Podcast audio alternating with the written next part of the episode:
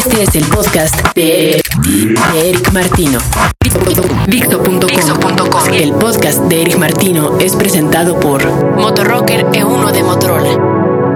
El día de hoy, Apple Computer en los Estados Unidos mostró al público sus nuevos equipos y avances.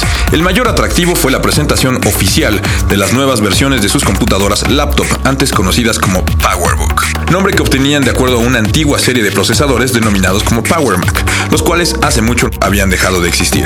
Sin embargo, el nombre se había mantenido hasta hoy, cuando Steve Jobs presentó la MacBook Pro. Dentro de muchos detalles técnicos, no todos tan sorprendentes ni innovadores, la nueva laptop de Macintosh tiene unos cuantos avances que seguramente la convertirán en la computadora personal portátil más vendida de los próximos meses.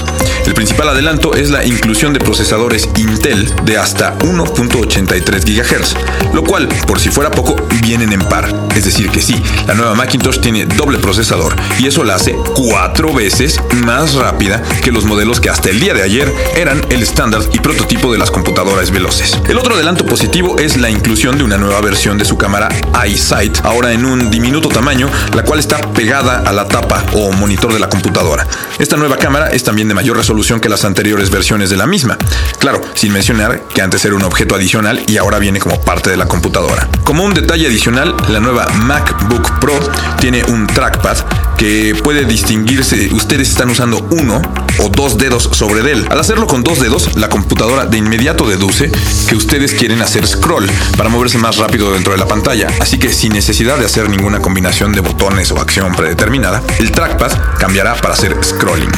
Al regresar a un solo dedo sobre el trackpad, este de inmediato entiende que ustedes quieren trabajar con el cursor de manera tradicional. El atractivo de tener una computadora cuatro veces más rápida, es cierto que puede ser solo un atractivo para un pequeño mercado como artistas digitales en campos como el diseño, la música o el video, principalmente. Pero Apple en los últimos años ha demostrado tener un instinto para atrapar a las futuras tendencias de consumo, por lo menos en sus iPods y el crecimiento que han aportado a la industria de la música. Lo que aún se mantiene en debate y que no parece dar resultados claros es la cada vez mayor compatibilidad, por no llamarle clonación, de Macintosh hacia ser una PC. Ahora una buena cantidad de aplicaciones correrán tanto en PCs como en Mac, siempre y cuando tengan en sus cajas un símbolo denominado como Universal. El futuro de la tecnología siempre está en movimiento, constante cambio y evolución. Lo que sí es seguro es que esta máquina que hoy nos parece casi milagrosa, no en mucho tiempo nos va a parecer obsoleta. El podcast de Eric Martino fue presentado gracias a Motorrocker E1 de Motorola. Acabas de escuchar el podcast de Eric Martino por Dixo.com. Dixo.com.